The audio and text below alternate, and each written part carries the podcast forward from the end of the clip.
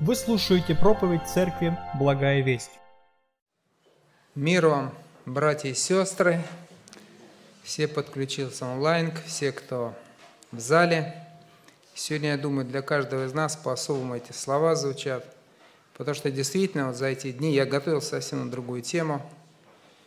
Как сказал один человек, я в среду засыпал вечером, чувствуя себя абсолютно счастливым человеком на земле, а в четверг проснулся абсолютно другой реальности – я готовился на другую тему, но после этого понял, вот размышляя, смотря, да, читая какие-то новости, и когда я увидел у нескольких служителей в соцсетях, что именно текст Писания, который они приводят, о чем размышляют, он совпадает с тем, над чем я размышлял, вот, то я приободрился, думаю, Господь хочет, наверное, чтобы мы все вместе с вами обратились к Его Слову, потому что Сложно в это время проповедовать, братья и сестры, я вам скажу так. И вот за это время, и вчера даже у меня такое состояние было, я сразу вспомнил проповедь одного брата.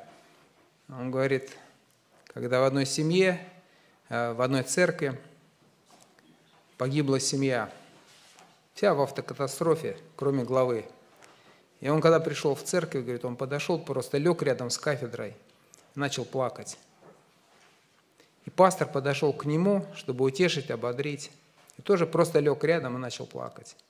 Потому что бывает такое время, да, когда ты все понимаешь или не понимаешь, но сердце твое переживает, страдает, ты не хочешь ни говорить, ни думать, ни обсуждать, просто хочется поплакать, прийти к этому Богу. И вы знаете, я когда увидел сегодня, сколько человек пришло на собрание – я думаю, действительно, трудности, сложности, они нас объединяют, и Дух Святой побуждает. Поэтому сегодня мы с вами вместе, я призываю открыть Евангелие от Матфея, 24 главу. Давайте вместе с вами будем сегодня размышлять над словами Господа нашего Иисуса Христа, в которых Он предсказал все эти события. Мы еще не успели отойти от коронавируса, и новая волна Давайте обратимся к Слову, потому что Слово Божие поддерживает, Слово Божие лечит, ободряет. Евангелие от Матфея, 24 глава, с 1 по 14 стих. «И выйдя, Иисус шел от храма, и приступили ученики Его, чтобы показать Ему здание храма. Иисус же сказал им, видите ли все это? Истинно говорю вам, не останется здесь камня на камне, все будет разрушено». Когда же сидел он на горе Елеонской, то приступили к нему ученики наедине и спросили, «Скажи нам, когда это будет? И какой признак твоего пришествия и кончины века?» Иисус сказал им в ответ, «Берегитесь, чтобы кто не прелестил вас. Ибо многие придут под именем Моим и будут говорить, «Я Христос», и многих прелестят. Также услышите о войнах и о военных слухах. Смотрите, не ужасайтесь, ибо надлежит всему тому быть, но это еще не конец. Ибо восстанет народ на народ, и царство на царство, и будут глады, моры и землетрясения по местам. Все же это начало болезней. Тогда будут предавать вас на мучение и убивать вас. И вы будете ненавидимы всеми народами за имя Мое. И тогда соблазнятся многие. И друг друга будут предавать и возненавидят друг друга. И многие лжепророки восстанут и прельстят многих и по причине умножения беззакония во многих охладеет любовь. Претерпевший же до конца спасется, и проповедно будет сие Евангелие Царствия по всей вселенной во свидетельство всем народам, и тогда придет конец. Вы знаете, я читал, как-то пытался мысленно перенестись в это время, представить себе – среди апостолов, спрашивающих Христа. И вопрос, который у них был, вы знаете, иногда вот как сейчас хочется, Господи, уже хочется, чтобы это все закончилось. Чтобы пришел Ты, чтобы оставить эту землю, прийти в это царство, где не будет греха, где не будет вот этой внутренней борьбы, искушений, ненависти, всего того, что мы сейчас видим и слышим. И у апостолов у них было, они говорят, Господь, ну когда же придет уже кончина? Когда ты придешь, наведешь порядок, восстановишь, наконец-то удалишь, очистишь этот мир от греха? Вы знаете, он как-то начинает Ответ он идет в конце, мы видим, да, в 14 стихе, а 13, перед этими стихи, да, Господь как бы начинает издалека. И вот его такое наставление, оно похоже, знаете, когда родители ребенка куда-то отправляют, в школу, например, какой-то путь, Да, и они говорят, смотри, когда пойдешь, вот улицу будешь переходить, посмотри по сторонам. С незнакомыми не разговаривай. Да. Если поедешь на трамвае, вот на такой-то остановке, на третьей или четвертой, смотри, выйди. Да. И родители, они вот видят, да, вот это вот, главное, что дойти тебе, чтобы ты в школу пришел, мне смс-ку отправь, что или куда там, в музыкалку, или куда мы тебя отправили, что все нормально, что все дошло. И вот это, наверное, главное, на что мы сегодня должны обратить внимание, немножко приподнявши глаза, о том, что мы всегда помнили, что главное до нас – это дойти вот до того светлого момента, когда закончится наш земной путь, и мы услышим «Верный и добрый раб, войди радость Господина своего». Но сложно, потому что обстоятельства, в которых вот это идет наш путь, о котором мы в нескольких стихах с вами прочитали, они влияют на нас. Знаете, когда дети в школу идут, я вспоминаю из своих школьных лет такой случай, когда приходят мои одноклассники, они опоздали. И учительница спрашивает, а почему вы опоздали? Они честно говорят, ну мы шли, а там эскаватор был, яму копал. И интересно стало, знаете, вот это яркое, ребенок увидел эскаватор, яму копает. Ну, сейчас две минуты постоим и дальше пойдем. Да, и простояли больше, и пришли, опоздали. И когда вот какие-то такие моменты, они тяжелые моменты, братья и сестры, то, что сейчас происходит, мы только-только коронавирус еще не успели пережить, вот это разделение, да, когда ты стоишь и не знаешь, протянуть руку, не протянуть руку, да, поприветствоваться. Жизнь наша изменилась. И вот это следующая волна, которая ударила по всем нам. Сложно, очень сложно вот в этих обстоятельствах. Но давайте все-таки, знаете, обратим на главное, о чем говорит Христос. Смотрите, чтобы кто не прелестил вас, не обманул. Вот у этого слова несколько, у греческого слова есть несколько переводов. Оно еще переводится как заставлять блуждать, прельщать, заставлять блуждать, уводить в сторону – сбивать с пути. И вот Христос, давая наставление своим ученикам, нам с вами сегодня, Он говорит, для вас главное, проходя через самые разные времена, эпидемий, голода, нищеты, войн, не свернуть с пути, дойти туда, куда вы идете, по узкой тропинке, по тернистой тропинке. Тесны врата и узок путь, ведущий в жизнь вечную. Это нелегко. Но мы должны понимать, что даже та война, которая сегодня ведется против наших братьев и сестер, как с одной стороны, как и с другой, потому что мы не знаем, да, верующие есть под разными флагами, воюют против друг друга. И эта война только не главная. Главная война, которая идет, это духовная война. Духовная война, которая начата была там, в Эдемском саду, когда дьявол подошел к Еве вроде бы с невинным предложением. И до сих пор, кто из вас читал церковную рассылку, обратили, наверное, внимание братьев наших пасторов, которые сказали, прежде всего, самое главное, о чем нам сегодня помнить, это духовная брань. Ефесянам 6 глава 12 стих.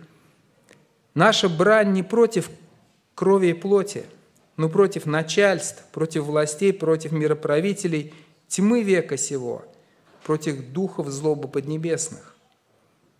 Я еще раз хочу современный перевод прочитать, чтобы мы поняли сегодня, не искали врагов с одной или с другой стороны. Чтобы мы видели, что главная опасность – это грех. Главная опасность – это силы тьмы, когда-то дьявол, который когда-то восстал против Божьего Царства и который увлек человечество за собой. Тот мир, в котором мы сейчас живем, в котором он имеет влияние, в Ефесянам во второй главе написано, живших по воле князя, господствующего в воздухе. Современный перевод еще раз, Ефесянам 6 глава 12 стих. «Мы боремся не против плоти и крови человеческой, человеческой, а против правителей, против властей, против вселенских сил этого темного века и духовных сил зла в небесах». Это духовная борьба. Когда братьев сталкивает, когда друзья начинают воевать. Вы знаете, я смотрю, вспоминая на эту ситуацию, понимая, что с той стороны, я учился в свое время, очень много ребят, которые были с Украины. И я думаю, где они сейчас, у меня давно связь порвалась с ними. Но они там, они живут, они растят семьи. Это те, с которыми часть моей жизни прошла.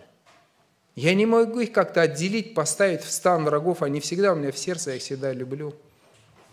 У меня братья духовные, я когда пришел в Благую Весть в 2005 году, два брата с Киева пришли, и брат Петр сказал, когда я только покаялся, Алексей, я буду год за тебя молиться, чтобы ты остался в церкви, чтобы ты возрастал. Они приходили ко мне домой, они молились, приходили на изучение Евангелия от Анны, и на вот таких духовных руках поднимали, вели меня, пока я не встал, не укрепился. И они там сейчас живут в Киеве, трудятся. И война, она идет и против них, и против нас. Вот это мы должны понимать с вами, братья и сестры. Крепко вот здесь и здесь это держать. Не пытаясь кого-то, знаете, видимым образом поставить, вот это враг или вот это враг.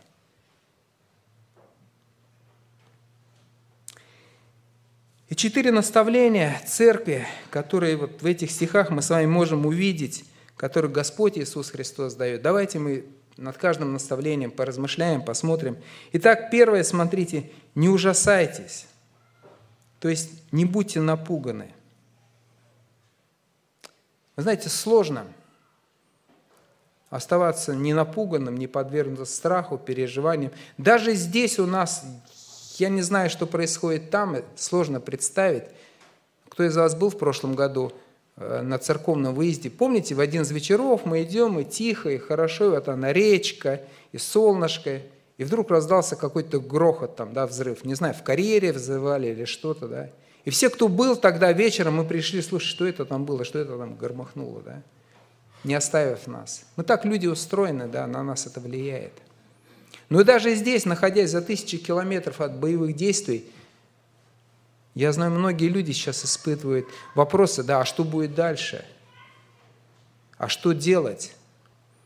И боли, печали, переживания, страхи. Но раз Господь призывает нас не ужасаться, то у нас есть для этого возможности, потенциал. Иначе бы Он нас не призывал.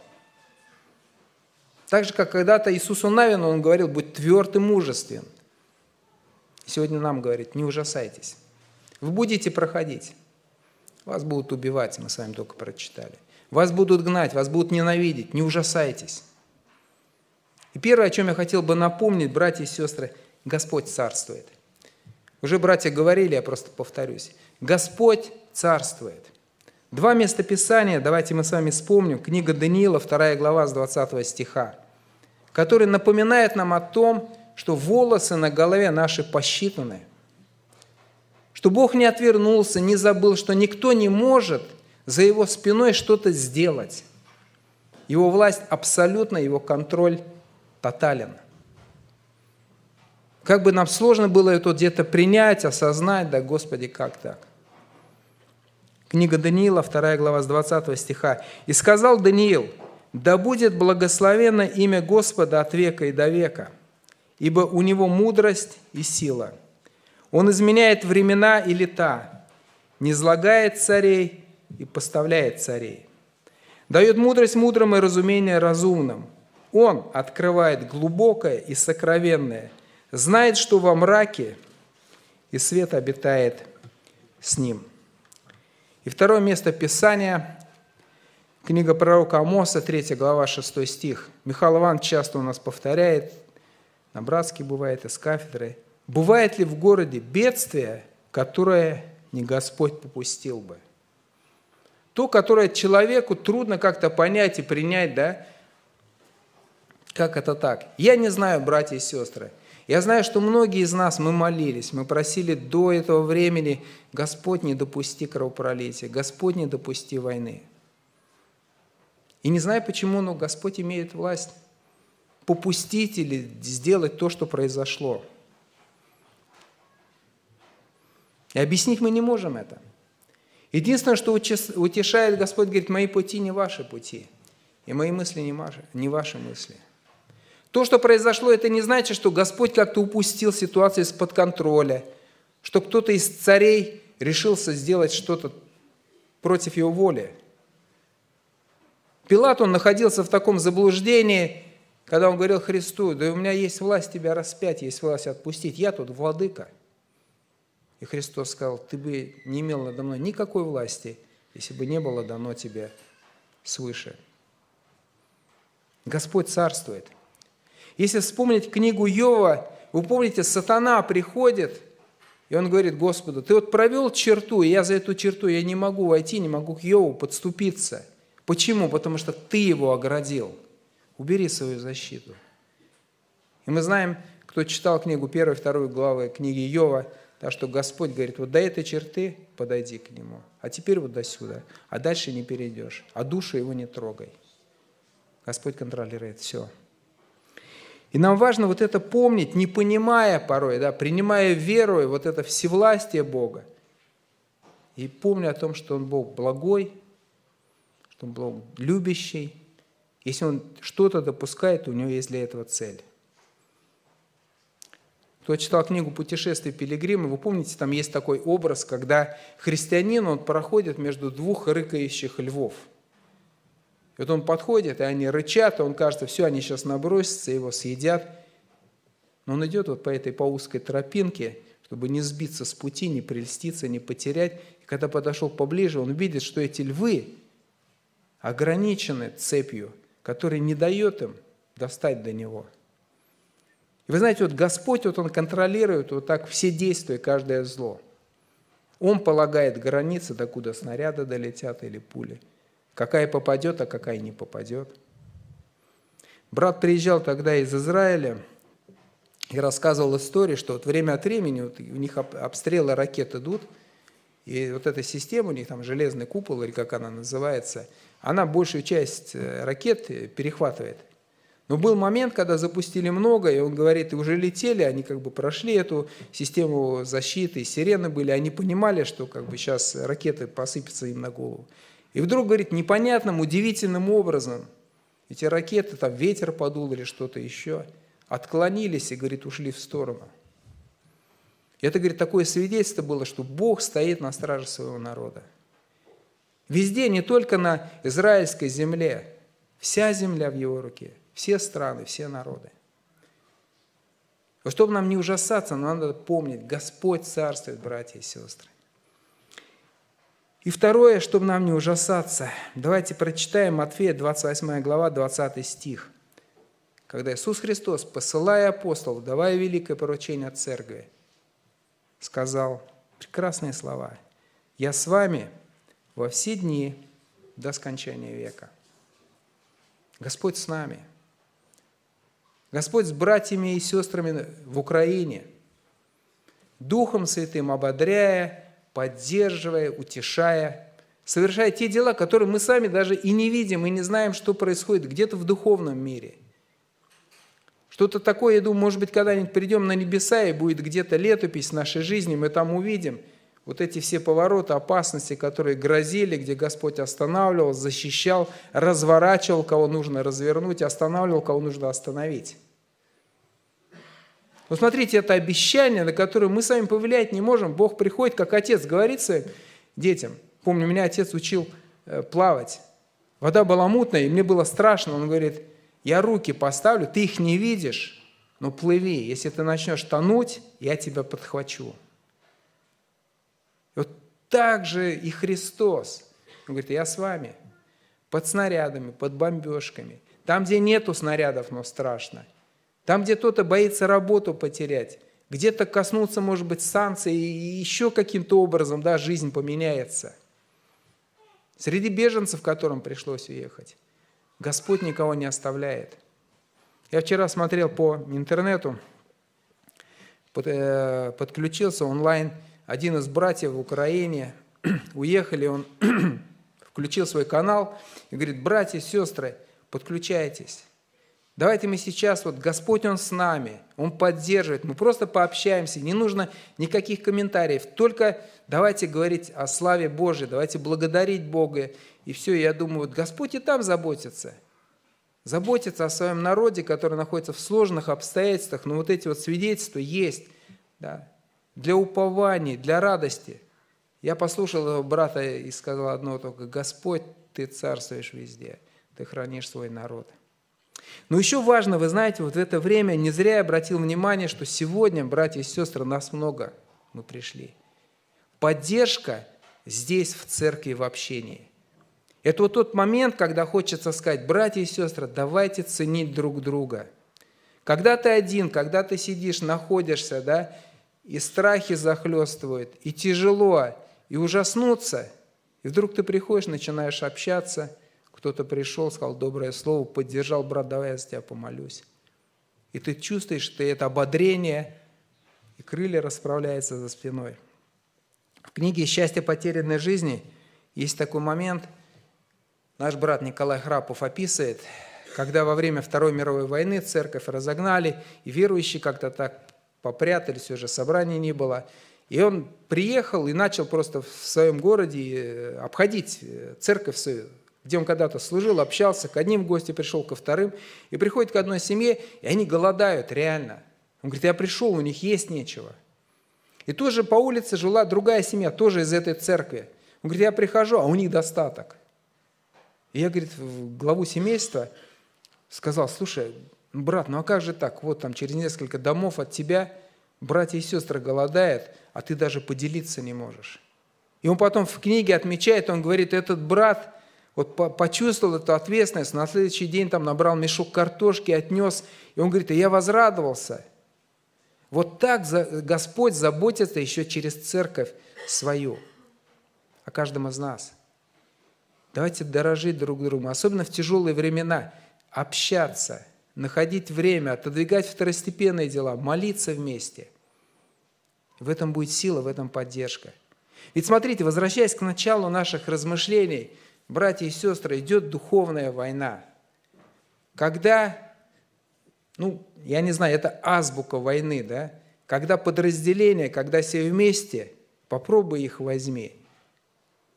А когда человек один, вот он остался, как бы он не был вооружен – весь обвешен суперсовременным оружием, его победят. То же самое в духовной войне. Остались мы одни, какие бы мы ни были проповедники, евангелисты, учителя, пасторы. Мы падем, споткнемся, охладеем. Наша сила в единстве. Христос не зря, не зря сказал, смотрите, где двое или трое собраны, там я посреди вас.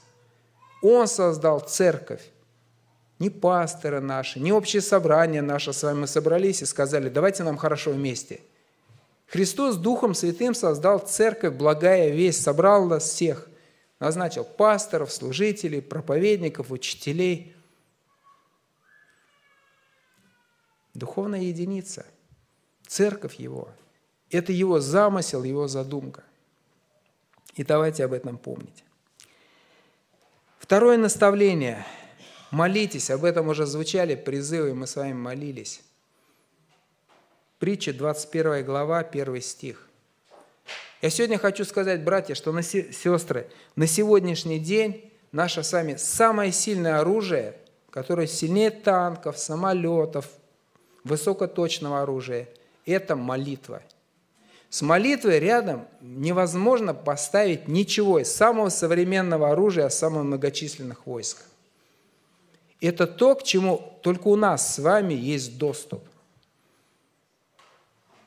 Притча 21 глава, 1 стих. «Сердце царя в руке Господа, как потоки вод, куда хочет, он направляет его». И вся история, если мы сейчас с вами посмотрим библейские истории, вот так вот сразу вспомним, то сразу что у нас перед глазами встает – Приходит Рапсак к стенам Иерусалима, окружает его. Пишет письмо, отправляет, говорит, ну разве вот боги других народов спасли? Уж сдавайтесь, я пришел.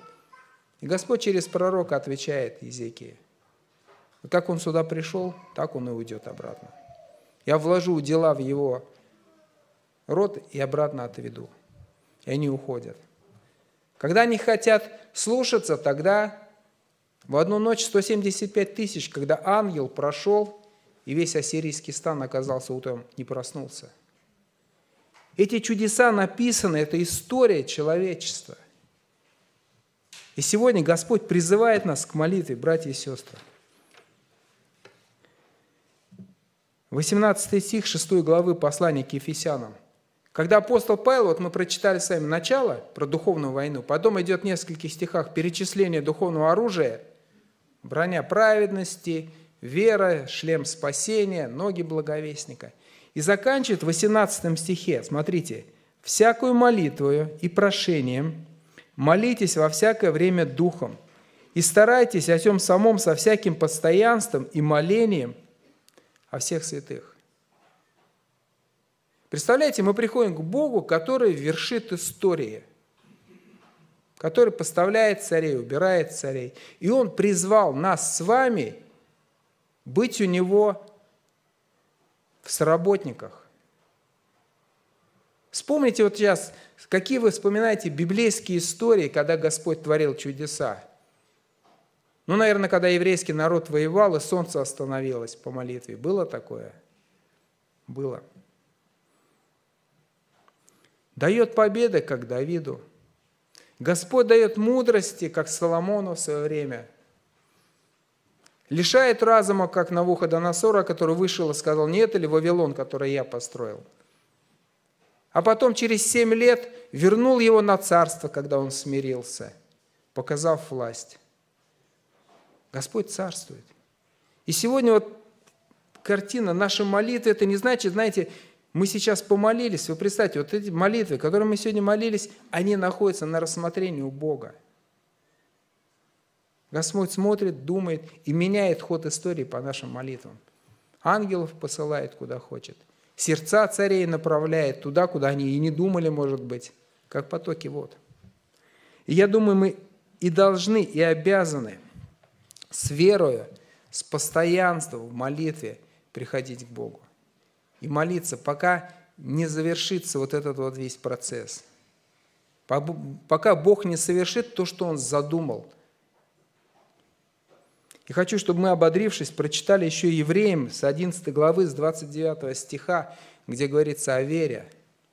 «Верою перешли они, еврейский народ, Черное море, как по суше, на что, покусившись, египтяне потонули. Верою пали стены Иерихонские по семидневном обхождении. Не, достает мне вре... не достанет мне времени, чтобы повествовать о Гедеоне, о Вараке, о Самсоне – и Иефае, о Давиде, Самуиле и других пророках, которые верою побеждали царство, творили правду, получали обетования, заграждали уста львов, угошали силу огня, избегали острия меча, укреплялись от немощи, были крепки на войне, прогоняли полки чужих, жены получали умерших своих воскресшими. И давайте, братья и сестры, сегодня молиться. Каждый день. Утром, в обед, вечером. И просить, взывать. И вместе изменять историю через наши молитвы. Сердцами, разумом. Не только здесь сидеть вот Потому что, знаете, человек так устроен, так же, как с коронавирусом. Сначала волна какая-то, все переживали, пугались, потом вроде бы как-то научились справляться, и это в такое тихое русло пошло. Давайте не забывать, не успокаиваться, пока там, на украинской, на братской земле не установится мир.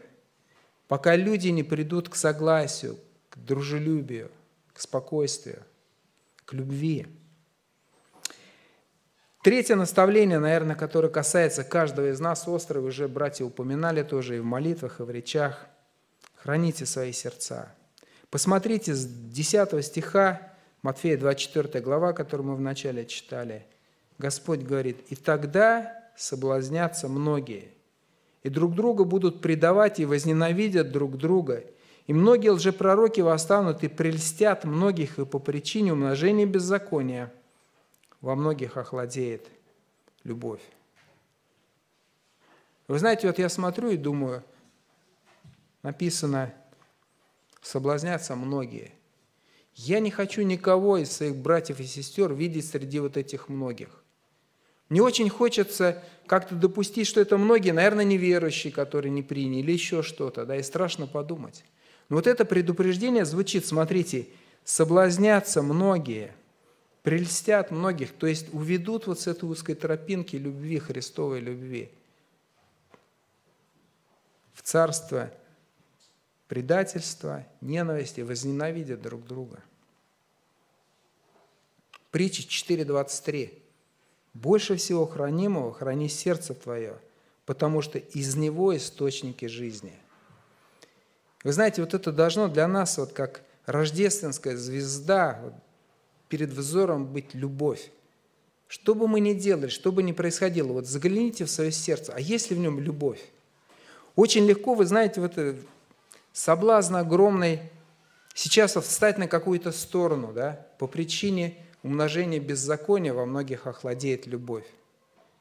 По причине умножения беззакония. Когда вот мы начинаем приходить, да, и искать справедливости какой-то, да, эти справедливо, эти несправедливо, да, к этим пришли, или к этим, красным или белым, этих черным покрасили, этих белым, эти правы, эти неправы. И в сердце придет вот эта ненависть. Вспоминаю свидетельство одной сестры, в 90-е годы она рассказывала, как она пришла к Богу. Она была маленькой девочкой, и во время Второй мировой войны, уже когда немецкие войска отступали, один замерзающий немецкий солдат зашел к ней в избушку. Вот. Она была маленькая девочка, а мама у нее верующая была. Вот. И мама верующая вот этого захватчика, оккупанта, практически выходила – развернул там эти портянки, растерла ноги, у него обмороженные были. Да? И он, когда уходил, он увидел, что у нее там Библия, он как-то знаком или как объяснился ей, что он говорит, я тоже верующий. И написал ей свой адрес и отдал. Прошло много-много лет. Эта девочка выросла, она была неверующей. И поехала по путевке в Германию в 80-е годы, когда открылись границы. И она нашла вот это, по этому адресу, она нашла этого немца. Уже преклонных годах старика, пришла, рассказала, показала эту записку, что вот я там маленькая девочка, а вот помните, вот этот немец, верующий, отвел ее в церковь, там, в Германии, где она уверовала, покаялась, стала нашей сестрой. И вернулась, когда и придя в церковь, уже в церкви рассказывал вот эту историю своего покаяния.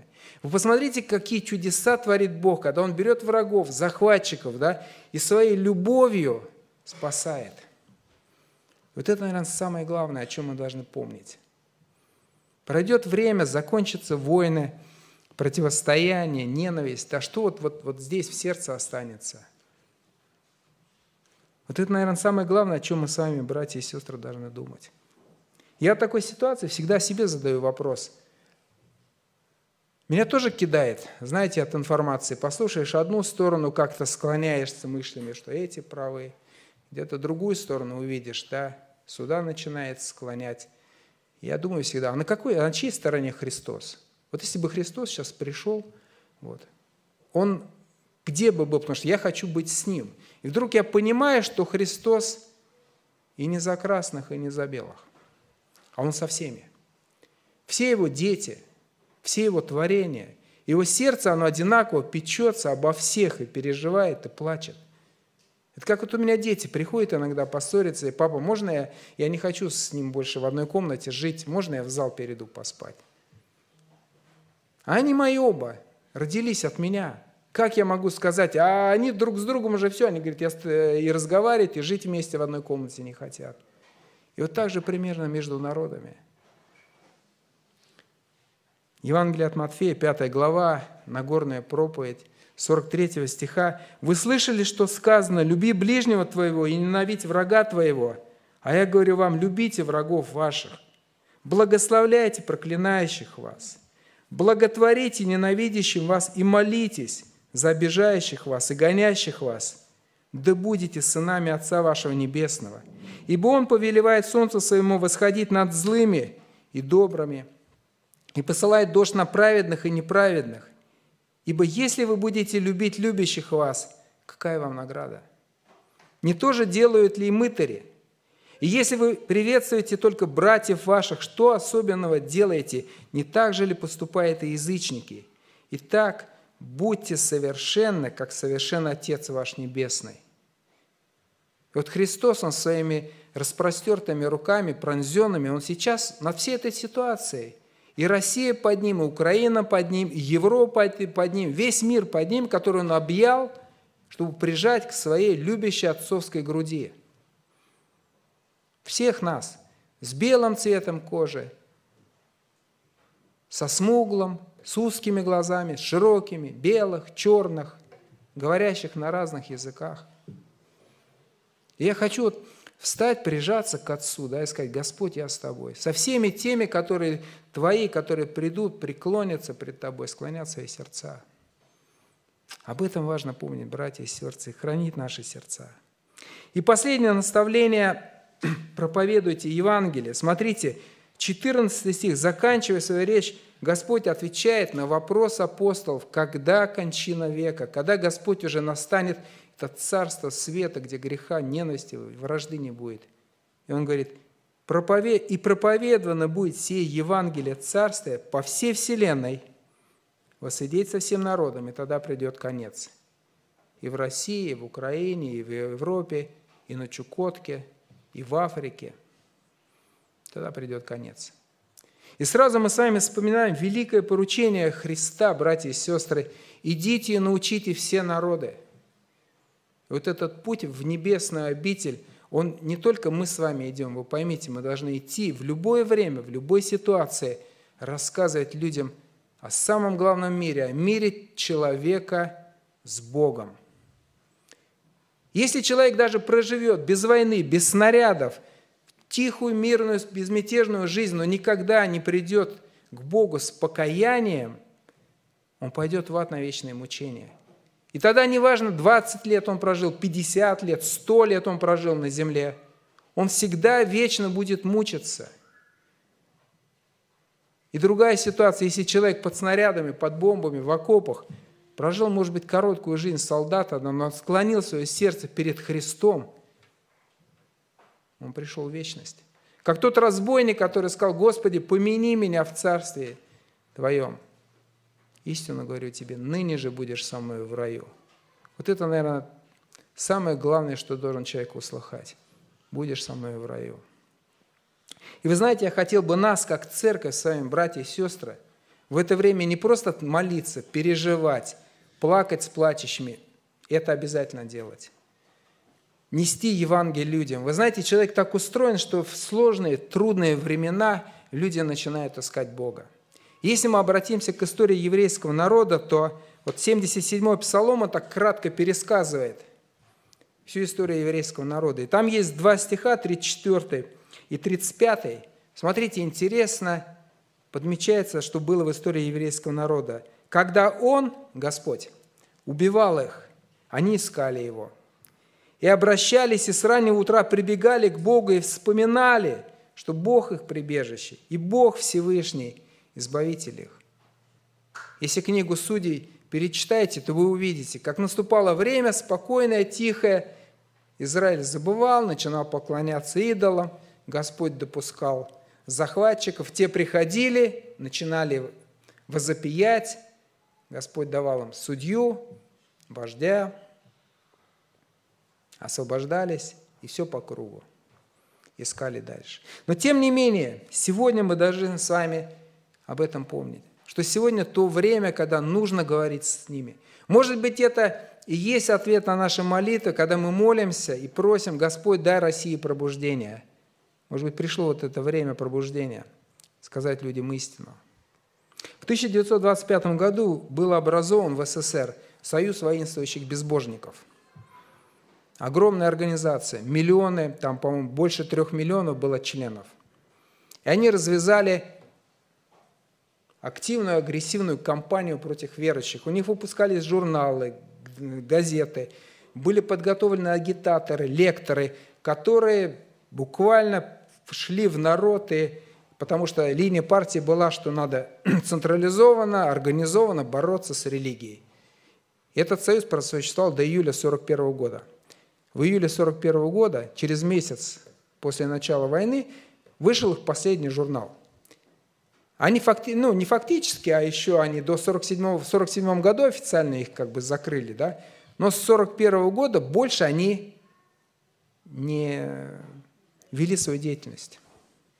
Как подметил один военный священник Уильям Каменс, в окопах атеистов не бывает.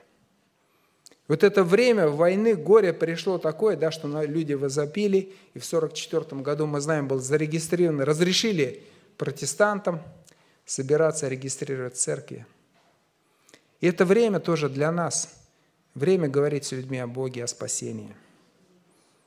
И не только словом, братья и сестры, но и делом, как вот брат Виталий уже призывал, помните об этом, что Евангелие дел, это порой бывает Евангелие, которое работает да, лучше, чем наши слова. Итак, напомню, четыре наставления, братья и сестры, в это сложное время. Нужно помнить, во-первых, не ужасаться. Господь все контролирует, Господь все знает. Молиться, хранить свои сердца в любви и проповедовать Евангелие. Давайте помолимся.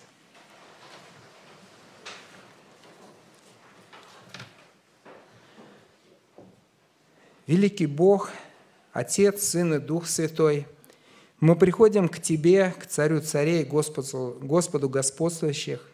Мы свидетельствуем, мы так верим, что все на земле находится под Твоим контролем и происходит по Твоей власти. Ты назначаешь царей, и Ты их снимаешь. Ты направляешь мысли и решения туда, куда Тебе угодно. Ты допускаешь, Господь, войны, Ты допускаешь землетрясения, Ты допускаешь голод и язвы, допускаешь несчастье в нашей жизни, но мы также знаем, Слово Твое говорит, что воля Твоя, она благая, угодная и совершенная.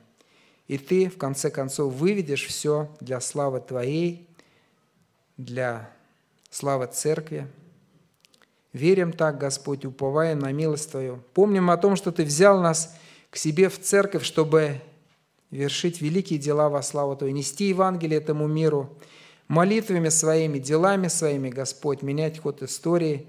Благослови каждого из нас близко у сердца держать эту боль, молиться Тебе, переживать, Господь, и делать то, что может рука наша делать.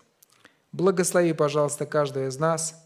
Снова молимся и просим за тех людей, и за русских, и за украинцев, все, кто там сейчас очутился в этой зоне конфликта, просим, помилуй, помилуй, помилуй, Господь.